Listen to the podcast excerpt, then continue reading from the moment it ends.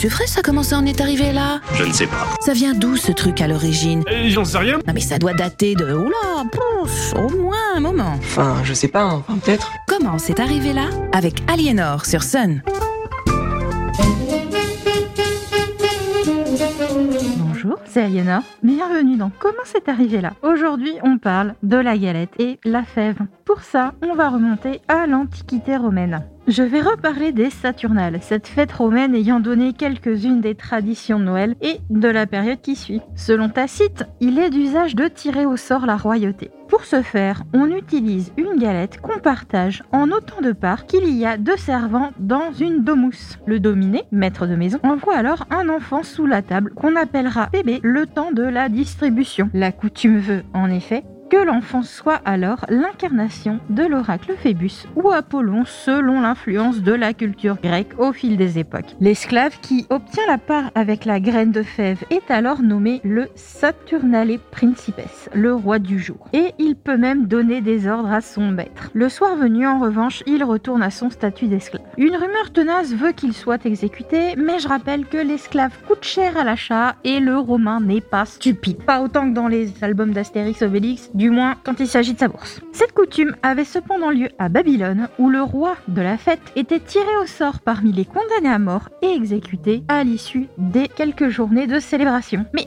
pourquoi une fève? Les Grecs anciens, ah oui on voyage un peu, utilisaient la graine de fève pour élire leurs magistrats. D'après leurs croyances, cette graine contiendrait l'âme et donc la sagesse des morts. Il leur arrivait même d'en jeter par-dessus leur épaule pour se protéger des maléfices. Petite astuce, si jamais quelqu'un veut se venger de Tante Agatha pour l'héritage, qu'il soit sur le compte en banque ou sur le visage, on ne sait jamais. Gardez une fève entre vos mains, concentrez-y tous vos souvenirs de Tantine et jetez-la au sol par-dessus votre épaule. Le karma s'incarneront dans des inconnus qui se chargeront de la réduire en charpie. Ne me pas. La symbolique et la forme comptent également. La fève est en effet le premier légume qui pousse au printemps. Il est vert, bref, on reparle d'espoir. Quant à son aspect physique, il rappelle la forme d'un embryon dans une coque, ce qui est un signe de fertilité. Pour un aspect plus pragmatique, c'est aussi une graine assez grosse pour ne pas être avalée, mais assez petite pour ne pas être coupée lors du partage. Le Moyen Âge voit cette coutume, comme beaucoup d'autres, être rattachée à la religion catholique. Et la galette ou le gâteau, selon les régions, devient alors la représentation profane des cadeaux que les rois mages ont apportés à l'enfant Jésus. On coupe à ce moment-là une part de plus que le nombre de convives et on la dédie soit à Dieu, soit à la Vierge Marie, selon l'habitude du lieu ou de la famille.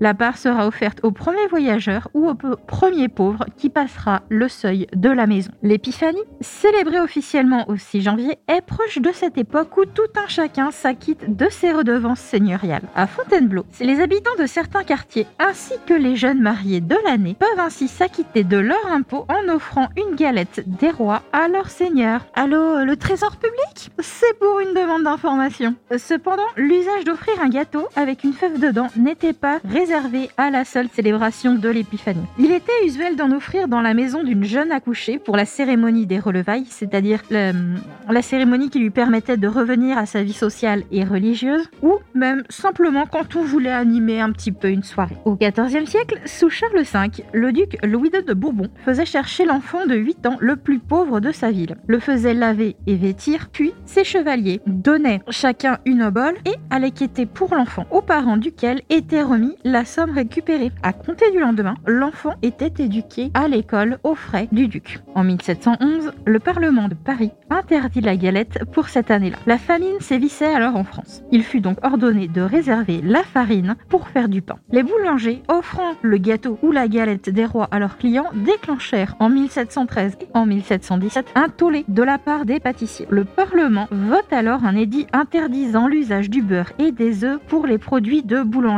Mais il n'aura d'effet qu'à Paris. La Révolution met bien évidemment un frein à tout ça, le terme roi devenant problématique à l'époque. La tradition de la galette est supprimée par un édit du 31 décembre 1792, quelques jours avant qu'un certain Louis ne perde sa tête. Puis, elle est réinstaurée comme galette de l'égalité lors de la fête du bon voisinage par un décret du 24 décembre 1794. Finalement, quand c'est bon, on le garde. La coutume, le roi bois, nous amène petit petit à petit à la fève en porcelaine. Il était en effet d'usage dans certaines régions que la personne qui est la fève offre une tournée. Or, certains ayant des oursins dans la bourse mangeaient la fève afin de s'épargner la dépense. Russe fut trouvé de remplacer le légume par une pièce d'argent ou d'or, puis par une représentation en céramique de l'enfant Jésus dans ses langes à partir du XVIIIe siècle. Cette tradition eut besoin d'un peu de temps pour se généraliser car beaucoup craignaient de se casser les dents sur la porcelaine de cette nouvelle sorte de fève. Elle fut pendant universalisée à partir de 1870 avec la porcelaine de Saxe. Nos amis provençaux, eux, placèrent une fève et un sujet. La fève désigne le roi qui sera alors chargé de fournir le prochain gâteau et le sujet, très souvent un santon destiné à reproduire la crèche, indiquait la reine. La recette, quant à elle, diffère selon les régions. Traditionnellement, il s'agit d'une pâte sablée fourrée à la crème d'amande qui se transforme petit à petit dans certaines régions dans une pâte levée aux levures de bière pour devenir la pâte feuilletée connue aujourd'hui. Nos amis du sud, qui eux préfèrent le gâteau des rois, cuisinent alors une couronne briochée aromatisée à la fleur d'oranger et décorée de fruits confits. Vive le roi ou vive la reine, mais belle journée à tous à l'écoute du son unique.